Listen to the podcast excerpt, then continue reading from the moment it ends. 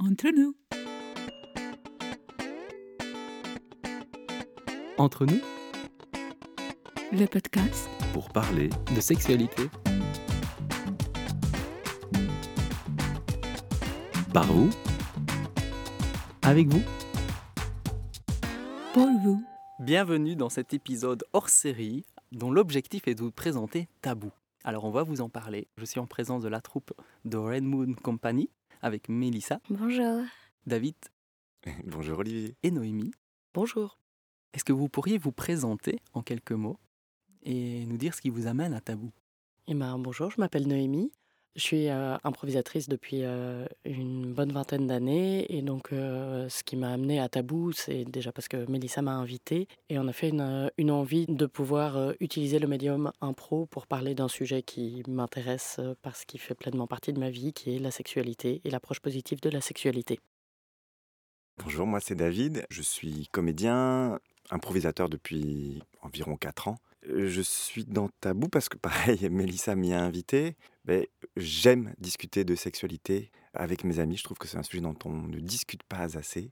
dont j'ai l'impression que la plupart des hommes, euh, surtout hétéros, mais je pense même homo ou bi, euh, en parlent finalement pas aussi souvent qu'ils le voudraient ou pas comme ils le voudraient. Et donc je trouve ça très, très gai, pour le dire euh, G-A-I, pour le dire, comme disent les, les Belges, très chouette quoi.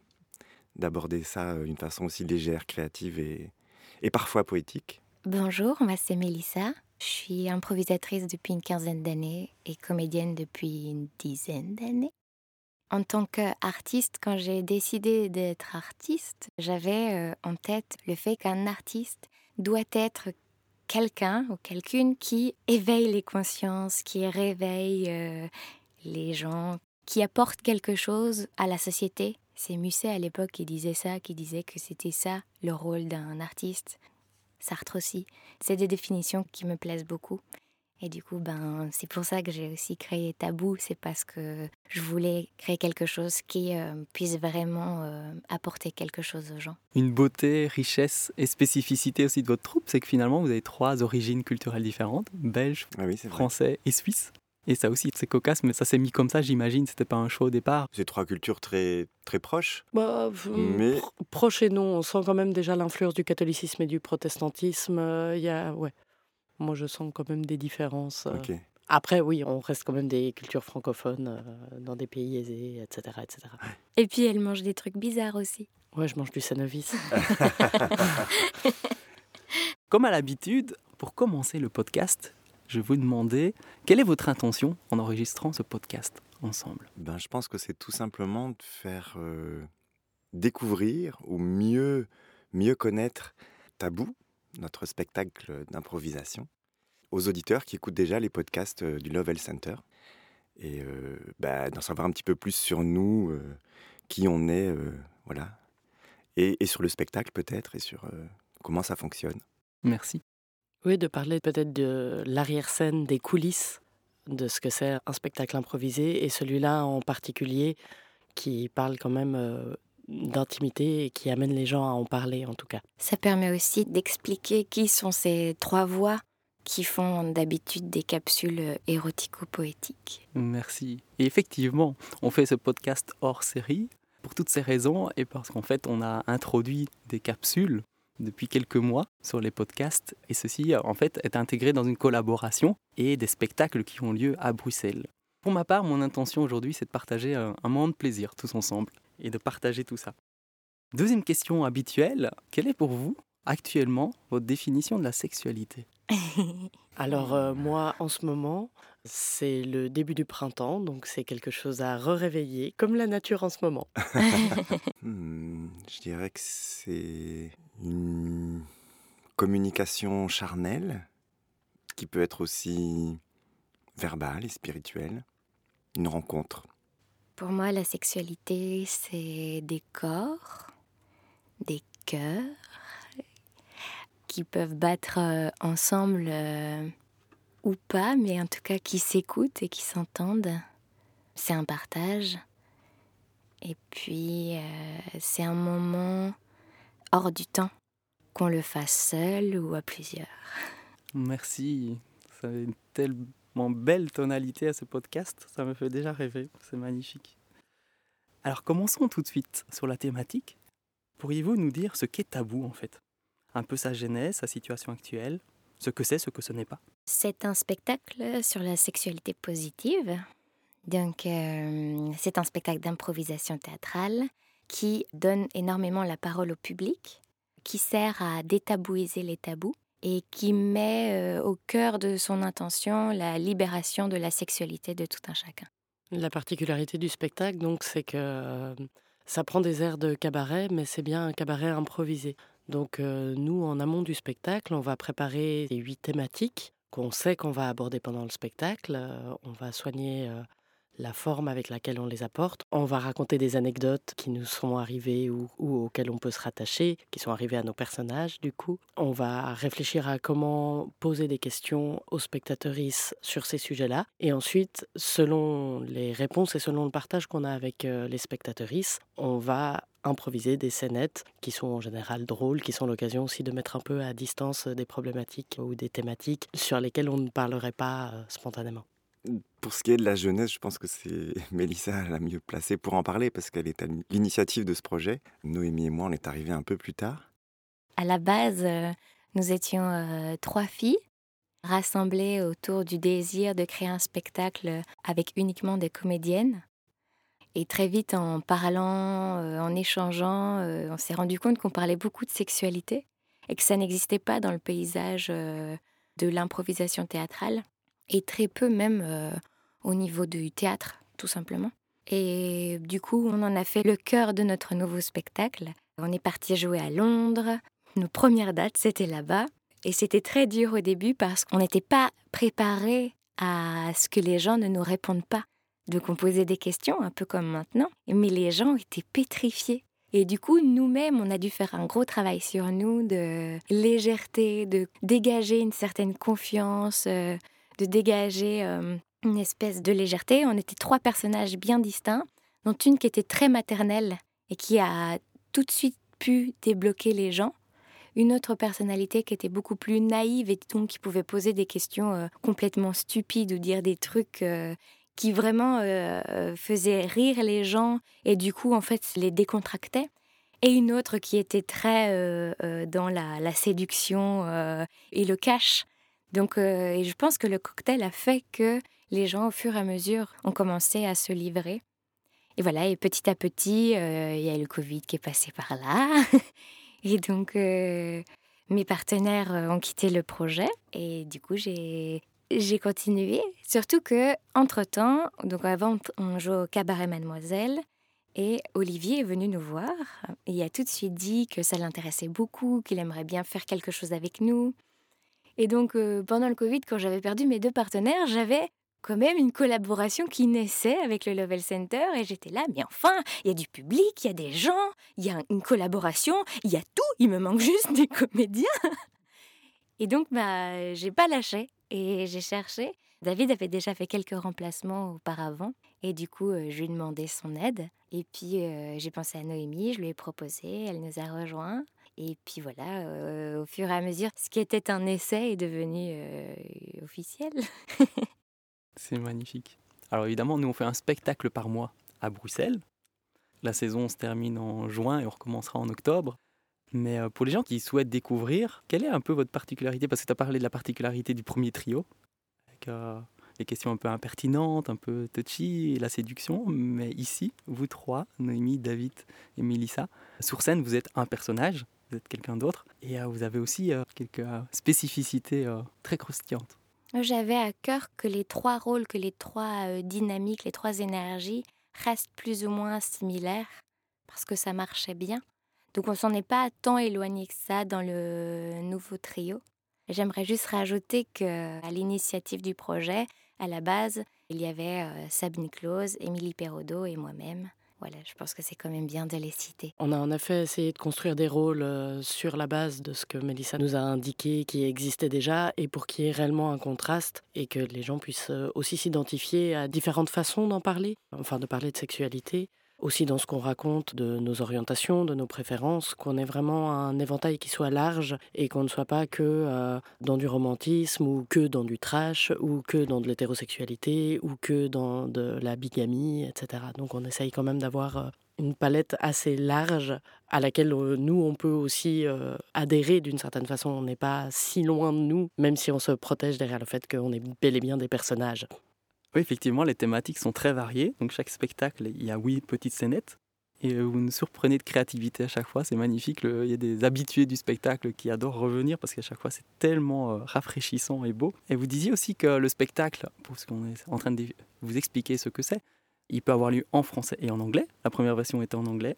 C'est un espace en fait de parole finalement qui permet d'ouvrir le dialogue sur la sexualité. C'est une des missions en fait du Lowell Center, c'est oser parler de sexualité. Parfois, c'est difficile d'aborder des thématiques. Comment les amener, comment elles peuvent être acceptées, et l'humour, la distance. Et en même temps, vous parlez de vous et on parle avec le public, donc il y a quelque chose de très intime, de vrai, de pragmatique, tout en ayant une certaine distance et une profondeur. C'est ça qui, je trouve, magnifique et magique. Et euh, ce qui me séduit aussi particulièrement, c'est ce côté où vous choisissez une thématique, vous vous parlez, vous amenez ça avec le public, et il n'y a pas nécessairement ni de début ni de fin. C'est pas que souvent, actuellement, il y a beaucoup de choses qui sont présentées comme un besoin, quelque chose de commercial, de marketing, ou bien il y a un besoin, une problématique, et puis on a une solution, on a vraiment un début, une fin. Et ici, non, en fait. Ce qui est magique, je trouve, c'est que on peut démarrer comme ça. On fait une scénette qui est totalement improvisée sur base de ce qui est partagé, et on termine comme ça, avec de l'humour, et en fait, ça ouvre juste des portes. Et il n'y a pas eu un message, il n'y a pas eu une promotion, une campagne. C'est pas nécessairement de l'éducation. On a voulu faire passer ce message et c'est un de vos talents, je dirais, c'est d'arriver justement à être dans la profondeur et l'humour, mais bien au-delà, je dirais, de transmettre un message, une idéologie ou euh, une conviction. Il y a une liberté en fait. Chaque fois qu'on écoute le spectacle, on sent cette liberté en fait. C'est pétillant et libre. Voilà.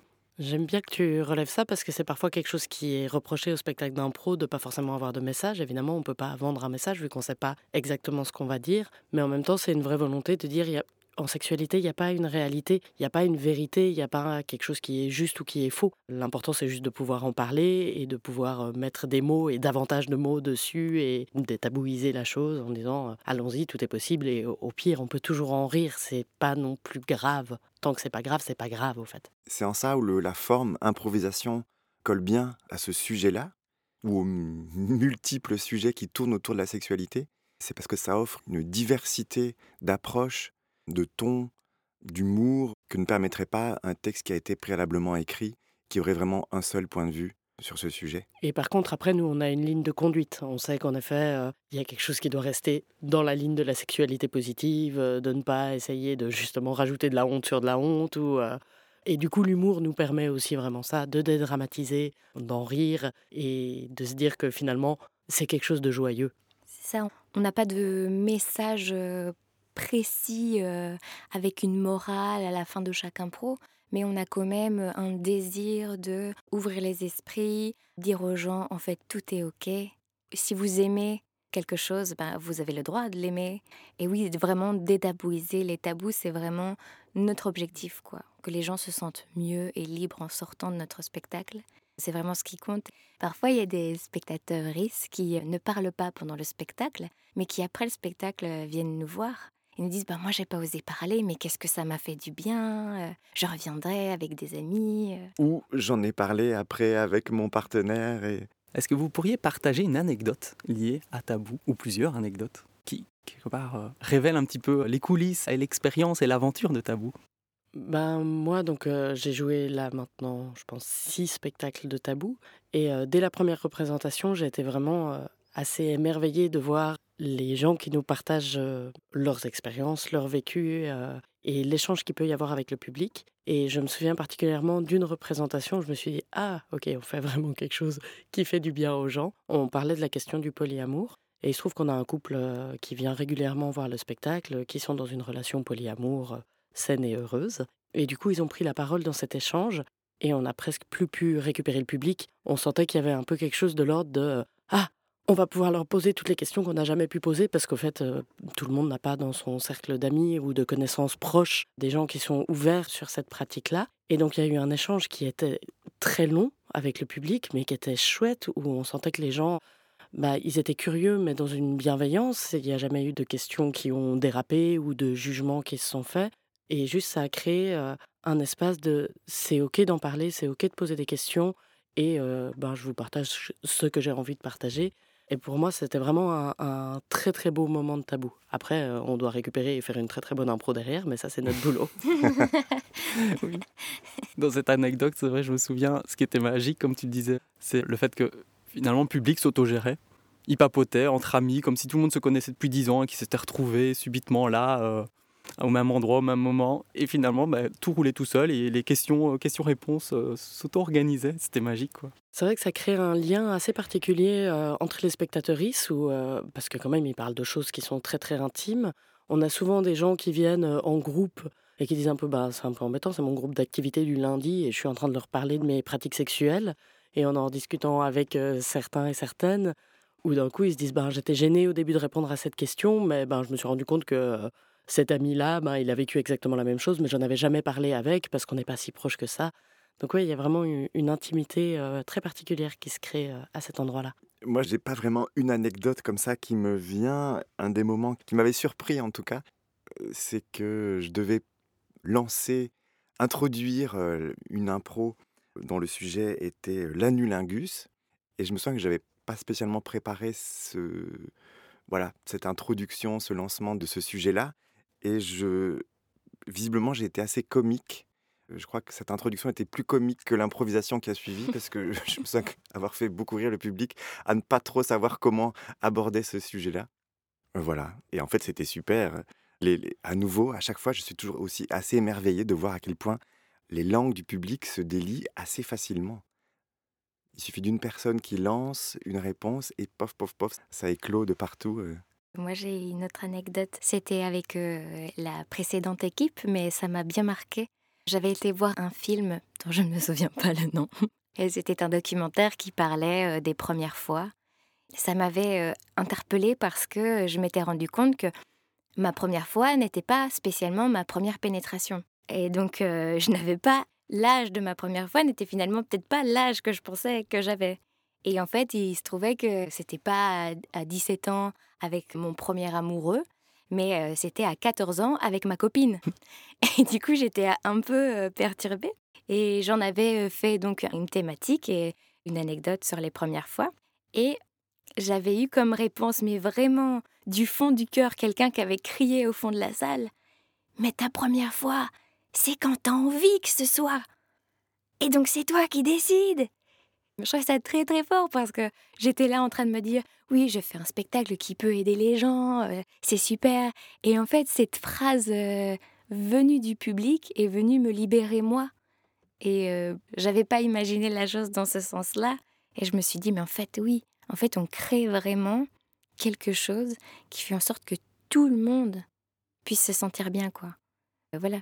Et tant mieux si c'est dans les deux sens, même si c'était pas l'objectif premier. Mmh. Bah, ma foi, si ça nous fait du bien aussi, euh, c'est pas plus mal. Ah oui, d'ailleurs, c'était aussi dans la genèse de notre collaboration, c'était de se dire que le spectacle est magnifique en soi et qu'en combinant nos savoir-faire, on crée ensuite un cercle de parole après le spectacle. Évidemment, on fait une petite pause, on peut boire un verre, euh, on se détend, on, on papote avec qui on a envie, et puis hop, ceux qui veulent s'inscrire en plus petit groupe. On fait un, cercle de parole qu'on appelait quiche et papote parce qu'évidemment, fin du spectacle, on a faim, on mange une quiche, on papote de manière un peu formelle et informelle, voilà, au Lovell Center.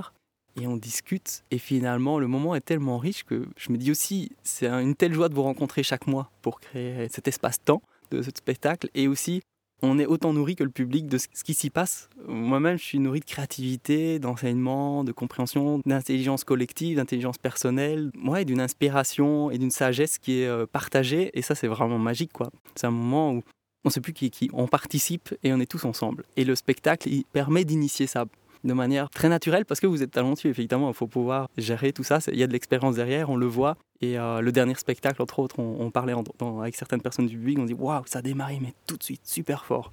Tant les artistes que le public, waouh, c'est. C'était le feu tout de suite, quoi. Je crois que c'était Pâques, en fait. C'était vraiment cette ambiance festive, euh, vacances, et euh, c'était magique. Mais il y a un petit peu cette particularité-là avec l'impro, c'est qu'on est forcément dans des dynamiques d'intelligence collective, parce qu'il n'y a pas une personne qui décide, une personne qui tire la couverture à soi quand c'est bien fait. Euh, c'est comme faire l'amour, en fait. Il faut s'écouter, il faut réagir euh, de façon appropriée à ce que fait son partenaire, sinon, euh, sinon c'est pas intéressant et c'est masturbatoire. Et du coup, je crois que comme on partage la même vision de l'impro et qu'on parle de sexualité, on finit par quelque chose qui est, au fait, très tolérant, très dans des bonnes énergies hein, et des bonnes valeurs et qui amène ce climat. quoi. Je veux bien rebondir sur ce que vient de dire Noémie. Ce qui était très compliqué pour trouver des nouveaux partenaires de jeu, c'était effectivement qu'il euh, était important qu'on ait des valeurs similaires à l'improvisation et aussi une certaine sensibilité. Et je trouve que ce n'est pas forcément euh, facile de trouver des comédiens, des comédiennes qui conviennent à ce type de projet parce que c'est très particulier Déjà, il faut que la personne soit à l'aise avec le sujet, à l'aise d'en parler, mais aussi il faut que la personne ait une certaine sensibilité. Et puis, il ne faut pas qu'elle ait un, un ego démesuré, ce qui, malheureusement, je trouve dans le milieu de l'improvisation ou du théâtre, est quelque chose d'assez répandu. Et donc oui, il faut trouver un bon équilibre où on s'écoute bien et où, pour nous, l'écoute en improvisation est une valeur euh, capitale. Et je trouve que l'équilibre qu'on trouve ensemble sur scène est dû au fait qu'on partage cette même valeur dans l'improvisation. Et je pense qu'effectivement, c'est un très bon slogan de dire que l'impro, c'est comme la sexualité. Et la sexualité, c'est comme l'impro. Évidemment. Mieux vaut, disons. Si on pense qu'on a une recette, c'est qu'on est mal barré. Michel nous partage là que pour lui, ce qui émerge, c'est cette euh, l'intelligence émotionnelle de Mélissa, David et Noémie dans leur travail, dans leur approche et euh, dans ces espaces qu'ils créent en fait. Et je me prête au jeu aussi par rapport à, aux anecdotes. C'est euh, ma compagne Cataline, qui parle que anglais et hongrois. Elle est venue voir des spectacles en français et elle adore. Elle comprend rien du français, mais elle adore. Elle dit, mais regarde, elle décode. En fait, elle a un regard complètement différent parce qu'elle ne comprend rien entre l'hongrois et le français. Évidemment, tout est tellement différent. C'est parfois en amour, c'est la même chose. On n'a pas la même grammaire, euh, la même orthographe ou quoi que ce soit. C'est vraiment marrant. Mais elle décode tout. Et elle voit l'interaction du public, les dialogues, les rires, les interactions, la dynamique, les, les jeux de parole, de silence, d'écoute, d'émotion, le fait que les gens parlent vraiment. Et elle qui vient en plus d'un pays euh, culturellement communiste où euh, c'était vraiment la norme, le standard et beaucoup de tabous et d'interdits. Rien que de voir le spectacle, elle m'en a parlé, on a parlé une soirée, on fait dit mais c'est génial ton truc, continue, mais quand est-ce que tu le fais en anglais? Donc elle est vraiment, euh, enthousiaste. Et une deuxième anecdote aussi, c'est le fait que, comme on partage l'approche sex-positive et décomplexée et sans tabou, c'est cohérent aussi avec le fait que le Lovell Center accueille systématiquement un étudiant. Donc voilà, on est au sixième étudiant, étudiante en sexologie, qui viennent de Belgique ou de l'étranger. Et les étudiants qui découvrent le spectacle sont vraiment enchantés parce qu'en fait, quand on apprend la sexologie à l'école, en l'UNIF ou autre, c'est vraiment une approche problème, une approche thérapeutique, alors que ici c'est vraiment décomplexé. On aborde plein de choses avec une créativité incroyable et ça fait émerger pour nous aussi en tant que thérapeute plein d'inspirations fortes et de connaissances euh, qui émergent du partage de chacun et que la parole libère, en fait, elle soigne, rien à faire que de juste déjà créer l'espace. Beaucoup de gens disent Waouh, ça fait du bien les étudiants partagent en général. Waouh, mais c'est magique. Il faudra en faire plus. C'est beau, c'est puissant. C'est limite plus puissant qu'une consultation en fait. C'est ça qui est incroyable, c'est qu'en fait, lors d'un spectacle, il y a une trentaine de personnes dans la salle. C'est comme s'il y avait 30 personnes qui, quelque part, s'ouvraient et ensuite propagent ça autour d'eux, dans leur entourage, dans leurs relations. Et ils reviennent et ils s'inspirent. Et donc il y a un côté euh, qui dépasse largement le spectacle et qui est euh, épanouissant pour tout le monde. Si on peut faire du bien à la société, euh, c'est qu'on a fait un peu notre part du travail quand même. Mais c'est vrai que c'est une question qu'on se pose. On a reçu d'ailleurs des subsides pour l'adapter pour du public adolescent. Tu parlais du fait que la sexualité est souvent amenée par la question problème. L'autre jour, je suis retombée au Level Center sur la BD Joe. Ça m'a fait un peu rigoler parce qu'en effet, moi, j'ai, enfin, toute l'éducation sexuelle qu'on a pu avoir à l'école était basée dans les années 90 sur le sida, la protection, puis après c'est la contraception. Et alors j'ai quand même souvenir qu'en Suisse, on m'a parlé du clitoris assez tôt mais, euh, vite fait, euh, des courbes d'orgasme très vite fait. Mais il y a quand même toujours la notion du danger quand on nous enseigne, euh, je mets des guillemets qu'on ne voit pas à l'audio, la sexualité. Et très peu sur le plaisir, la découverte, comment en parler réellement sans que ce soit soit un sujet de blague, soit un sujet attention, quoi, de warning. Et voilà, je pense que l'adaptation pour un public plus jeune reste délicate parce qu'on peut évidemment pas parler de la même façon, surtout à un groupe scolaire, donc euh, de ce genre de sujet-là, parce qu'il y a des choses qui nous échappent au niveau de comment fonctionne un groupe d'adolescents. Mais je pense qu'il y a un intérêt réel à créer des espaces de discussion et de positivité et d'humour et de partage autour de ces sujets-là pour des gens qui sont aux prémices de leur vie sexuelle. Oui, comme tu le dis, en EVRAS, en éducation à la vie relationnelle, affective et sexuelle, donc en éducation sexuelle, il y a déjà des spectacles qui sont proposés. Et Tabou peut être proposé aux adolescents. Maintenant, on, voilà, on démarre cette aventure, prototype, à Bruxelles, pour déployer ces spectacles et les dédier à la jeunesse, parce que ça ouvre la parole, et c'est l'objectif, et ça libère. Et je me rappelle d'une phrase assez récurrente des jeunes, c'est quand on fait de l'EVRAS, ils me disent, mais vous savez, en fait, nous, on est assez libres. Ils sont assez timides, c'est l'animateur qui amène le sujet. Mais en tout cas, ils disent ah, Mais c'est aux parents qu'il faut faire ça, c'est aux adultes. C'est eux qui sont coincés, c'est eux qui nous écoutent pas, c'est eux qui sont bloqués émotionnellement, c'est eux qui mettent des tabous et qui quelque part sont dans l'inconfort et nous on voudrait savoir. Donc, enfin, le travail, c'est bien de nous dire il faut faire ça à l'école, mais c'est qui les adultes qui sont vraiment à l'aise et qui osent en parler de manière intime, profonde, authentique, s'enfouir en étant vraiment présent dans l'intensité de ce que ça représente de parler de sa propre sexualité? Et donc, euh, oui, on le fait avec les adultes, mais voilà, on a le plaisir de maintenant décliner ce tabou pour les adolescents et les adolescentes. Et appelez-nous si ça vous intéresse. Et un mot aussi sur inviter les gens à, participer au spectacle, à venir ou à découvrir. Alors, ben, pour nous retrouver sur les réseaux sociaux, sur Facebook, en fait, il y a trois possibilités. Il y a sur la page du Love Health Center, il y a la page de The Red Moon Company, CIE, qui est la compagnie d'improvisation. Voilà. Et euh, il y a des événements tabous qui sont créés pour chaque spectacle tabou, chaque mois donc, voilà, qui sont juste des, événements isolés créés par euh, les pages de The Red Moon Company et Love Health Center. Vous pouvez liker, vous pouvez, euh, vous êtes comme ça informé des prochains spectacles. Si vous voulez réagir ou poser des questions, vous pouvez dès à présent, et c'est tout nouveau, nous envoyer des messages audio. Donc sur chaque page d'article du podcast, vous avez un lien pour envoyer un message audio, comme on l'enverrait par téléphone ou par WhatsApp, Signal, Telegram, mais c'est la même chose, mais c'est intégré sur nos pages web dans le système des podcasts. Donc faites-vous plaisir, faites-nous plaisir aussi. C'est très très chouette d'avoir cette interaction avec vous et si vous avez des questions, on aura plaisir à vous répondre. Concrètement, les deux prochains spectacles tabous, c'est le 12 mai et le 8 juin. Voilà, puis il y aura une pause euh, pendant l'été. Puis on reprendra euh, dans un nouveau lieu. D'ailleurs, à propos de lieu, n'hésitez pas, si vous avez envie de faire venir Tabou euh, là où vous résidez, on se déplace avec grand plaisir, bah, où vous pouvez nous accueillir, que ce soit un café, un petit théâtre, un centre culturel. Euh. Un hall des sports. non, c'est pas vrai, il faut que ça reste intimiste. on pourrait envisager un spectacle en appartement. À une fête de famille avec votre grand-mère. Et la grand-mère revient dans les spectacles.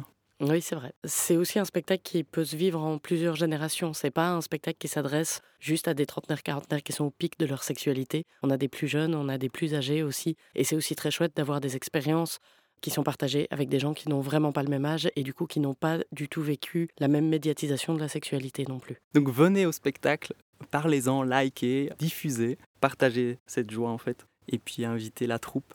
Est-ce que vous pourriez nous partager comment se passe la préparation d'un spectacle pour vous Ce qui se passe vraiment, vraiment en coulisses, entre chaque mois? Eh bien, en général, on se retrouve, on mange. Ils boivent une tisane, je bois un verre de vin. on mange du chocolat, beaucoup. et, euh, ben, c'est des grandes conversations. Donc, on sait qu'on a euh, huit thématiques à trouver, huit questions à formuler. Et donc, on échange beaucoup. On relit les anciennes questions, les idées qu'on a eues précédemment, parce que quand on prépare une conduite de huit thématiques, s'il y a des thématiques qui se ressemblent trop, on se dit ben on garde celle-là pour la prochaine fois, ou on se dit euh, je ne suis pas assez informée, je vais aller lire, regarder des vidéos et euh, je préparerai ce thème-là pour la prochaine fois. Donc c'est comme ça qu'on prépare euh, le spectacle. Le jour même, on vient plus tôt, on répète notre fameuse choré, notre fameuse intro. C'est vraiment euh, entre deux représentations, on s'envoie aussi des liens vers des articles, euh, des vidéos, des choses où de temps en temps on fait ah oui bah ça moi je peux en parler, je vois bien de quoi il s'agit. D'autres choses où on se dit bon en effet il y aura du taf à faire là-dessus, mais plus tard. Et puis surtout dans la rédaction de la conduite, on essaye quand même de faire quelque chose pour faire rentrer les spectateurs petit à petit, de ne pas commencer directement avec bon, aujourd'hui on va vous parler d'anulingus. On fait des choses en progressif en ayant des sujets qui sont plus euh, abordables au début, plus mainstream, jusqu'à arriver à, à, des sujets potentiellement un peu plus osés ou moins conventionnels, comme l'anulingus par exemple, vu qu'on en parlait tout à l'heure, pour que les gens soient déjà détendus euh, et déjà un peu fait connaissance et avec nous et avec les autres personnes du public et soient plus à même euh, de parler. Et c'est passionnant. Moi, parfois, j'ai la chance d'être au Lovell Center en même temps que vous. Et puis, voilà, vous travaillez à vous trois. Et puis, j'entends, je travaille à côté de vous. Et puis, j'entends. Et c'est tellement foisonnant et pétillant et puis varié. C'est vraiment amusant en fait comme moment de création en backstage comme ça entre les spectacles. Les, les gens s'en rendent pas compte, mais il y a vraiment du travail derrière euh, chaque impro. Et il y a la question d'aller expérimenter. Là, on, on, a des petits investissements qu'on veut faire pour aller essayer des massages tantriques. Pour euh, on, es, on essaye d'avoir un partenariat avec euh, un magasin de sextoy aussi pour pouvoir expérimenter des choses et en parler, euh, en parler mieux après. On se pose souvent la question aussi de la légitimité. Par exemple, euh, ça nous tenait à cœur de parler de la sexualité chez les personnes âgées, mais on n'en est pas encore là, nous. Du coup, euh, on, on, a lu des trucs, on a regardé des vidéos, on a posé des questions. Enfin, personnellement, j'ai posé des questions à mes parents. Mais du coup, voilà quoi, on essaye quand même d'ouvrir le panel au-delà de qui on est et de ce qu'on connaît. Et quand on pense qu'on n'est pas euh, légitime, ben on se dit que ce sera pas tout de suite, quoi. Ou que ce n'est pas à nous d'en parler. Malheureusement, il y a des sujets où, euh, en étant trois blancs cisgenres, on n'est en effet pas légitime d'aborder certains sujets en prétendant que ça nous est arrivé, c'est absolument impossible et ça serait pas bien. On a quand même cette éthique-là qu'on veut euh, maintenir, de dire euh, laisser la parole aux gens concernés euh, pour parler de leur sujet. Donc c'est la question aussi qu'on s'est posée pour ouvrir. Donc on aura une comédienne supplémentaire à partir de la saison prochaine et de ne pas avoir un énième profil identique. Ça serait magnifique que la troupe puisse s'enrichir de cultures différentes et euh, pour pouvoir parler effectivement de ce qui est vécu à l'intérieur d'une même culture et qui est pas, comme tu dis Noémie, euh, pas nécessairement facile à aborder si on en est externe et qu'en fait il n'y a pas un vécu euh, proprement dit ou des émotions qui y sont liées quoi. Vous auriez par exemple quelques exemples de thématiques que vous avez déjà abordées pour euh, simplement illustrer pour certaines personnes qui ne sont pas encore venues voir, qui habitent à l'étranger et qui se demandent? Ben, On a joué le dernier spectacle la semaine passée, donc c'est encore un peu frais dans la tête. On a fait un interview d'une vieille bite et d'une vieille chatte. donc on a posé des questions à, sur qu'est-ce que c'était qu'un corps euh, vieillissant, pour le dire mieux. On a parlé du squirting, et du plaisir ou non qu'on peut y éprouver. On a parlé de comment une caresse tendre peut euh, évoluer vers une caresse érotique. On a parlé du 69. On a parlé de nos sous-vêtements honteux, ceux, ceux qu'on garde dans nos tiroirs depuis des années, dont on ne veut pas se séparer. On a fait une très belle chanson à la gloire de ces sous-vêtements qu'on devrait jeter. voilà, un panel de, des sujets qu'on a abordés la dernière fois, mais il y en a eu plein d'autres.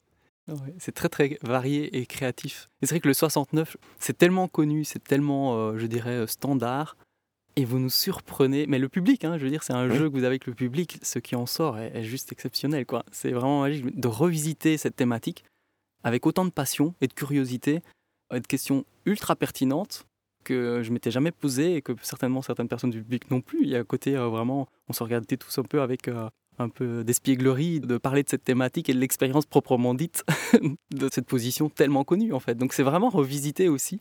Et puis aborder par exemple la thématique de la vieille culotte. C'était très très comique. Et là, le côté vraiment non genré en fait. Hein. Tout le monde se sent inclus et tout le monde peut prendre la parole. Et oui, pour le 69, euh, notre point de vue, c'était de se demander si les gens avaient, qui avaient euh, essayé avaient apprécié ou non. Parce que euh, de notre point de vue, c'était assez compliqué de concilier le fait de faire une action et de recevoir en même temps et de pouvoir être concentré sur deux choses en même temps, ça nous paraissait être complètement fou et démesuré par rapport au fait que tout le monde dit le 69, c'est dingue. On avait un peu le même rapport au squirting aussi, qui est un peu une légende du plaisir féminin ultime, alors que les finalement les, les, les avis qu'on a eus, c'était que bah, c'était mécanique, c'était sympa, rigolo, mais c'était pas dingue et aussi de rendre un peu ces légendes accessibles, de dire en fait c'est c'est pas si fou ou euh, c'est normal en fait que finalement peut-être on soit déçu. c'est ça aussi notre approche. Donc c'est pas juste euh, une évocation de sujets ou de thématiques euh, pour le fun d'en parler. C'est vraiment quel est notre point de vue là-dessus, quel est le vôtre? Et il y a un peu la notion de ce qu'on en dit et ce qu'on en pense vraiment. Je me souviens aussi d'une fois où on avait évoqué euh, une étude qui a été faite aux États-Unis qui disait, je sais plus, c'est quelque chose comme 60% des couples finissent par préférer regarder Netflix que de faire l'amour ce qui avait déclenché un premier tollé de ah non, mais c'est vraiment triste.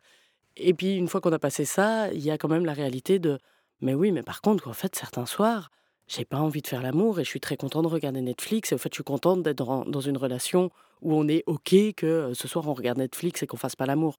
Donc c'est pas le message n'est pas non plus de dire ouais, le sexe à tout prix, c'est trop bien, le 69 c'est trop bien, le machin c'est trop bien. Oui, c'est super pour certaines personnes et puis en fait, des moments le sexe c'est pas tout dans la vie. Et comme on est dans une société très sexualisée quand même, qui met le sexe à un endroit d'accomplissement, c'est aussi de laisser la place aux asexuels ou aux gens qui en ce moment n'ont pas envie ou, euh, ou qui n'ont pas une sexualité qui est euh, expansive mais qui sont très bien avec ça, de dire Oh bon moi au fait un bon missionnaire, je suis heureux avec ça et, c'est bon pour euh, mes partenaires et, et voilà, c'est très bien aussi quoi. Alors, il reste quelques questions pour ce podcast. Et euh, la suivante, c'est est-ce que vous pourriez exprimer un désir à la vie pour vous grâce à Tabou ou pour Tabou? Voilà, un désir personnel dans cette aventure. Alors, pour moi, ça serait d'explorer plus avant euh, tous les territoires, pas tous les territoires, mais plus de territoires de la sexualité, tout simplement. Et je, sais que ça va se faire euh, grâce à Tabou, entre autres. Eh ben moi, pour Tabou, ça serait de réussir à diversifier notre public pour avoir plus d'âge, plus d'origine, pour que nous aussi, ça vienne renourrir les connaissances qu'on a, les sensibilités qu'on a par rapport à ce sujet. Donc n'hésitez pas à en parler à vos grands-mères très sérieusement. vous n'êtes pas obligé de venir avec, mais vous pouvez nous l'envoyer et on parlera de sexualité avec. Et du coup, moi, ce serait d'arriver à développer le spectacle pour les ados et d'arriver à leur parler en fait. Enfin, je veux dire, d'arriver à nous faire entendre et comprendre et d'arriver à les faire parler aussi. Je ne sais pas si je suis très claire, mais je veux dire, euh, c'est pas le même public. Mon souhait, ce serait de d'arriver à trouver comment leur parler et que ça leur fasse euh, du bien et qu'ils apprécient, qu'ils acceptent. Chaque podcast se termine en fait par un conseil au public. Dans le côté partage et générosité, de partager un conseil qui vous semble vraiment, s'il y avait un seul message vous pourriez faire passer au public pour se sentir mieux dans sa sexualité, dans ses relations, quel serait-il? Un conseil, une expérience? C'est ni la meilleure ni exhaustif, c'est juste quelque chose qui vous paraît vraiment chouette et pertinent à partager suite à votre expérience personnelle? Eh ben moi je dirais chercher à mettre des mots, parler, parlez-en, même si c'est parfois inconfortable et pas facile euh, de faire le premier pas, et ayez de l'humour là-dessus. Au pire, on peut toujours en rire. Et vraiment, ça doit pas être si sérieux que ça, la sexualité. Il y a déjà trop de choses qui sont trop sérieuses dans nos vies. Parler et riez. Voilà, ça serait mon conseil.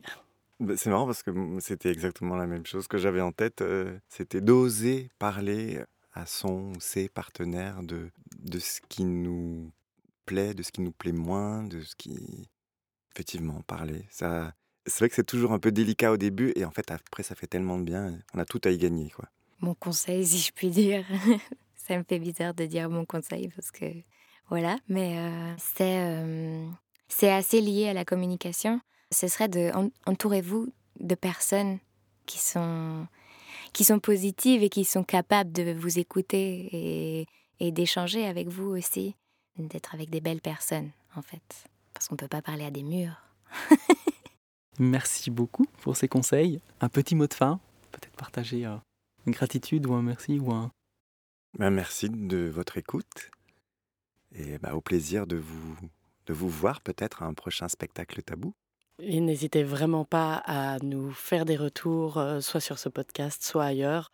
On a beaucoup parlé cette fois, mais ce qu'on aime, c'est vraiment vous entendre. Bisous, bisous. 3, 2, 1. Oulala Entre nous. Entre nous, le podcast pour parler de sexualité. Par vous, avec vous, pour vous.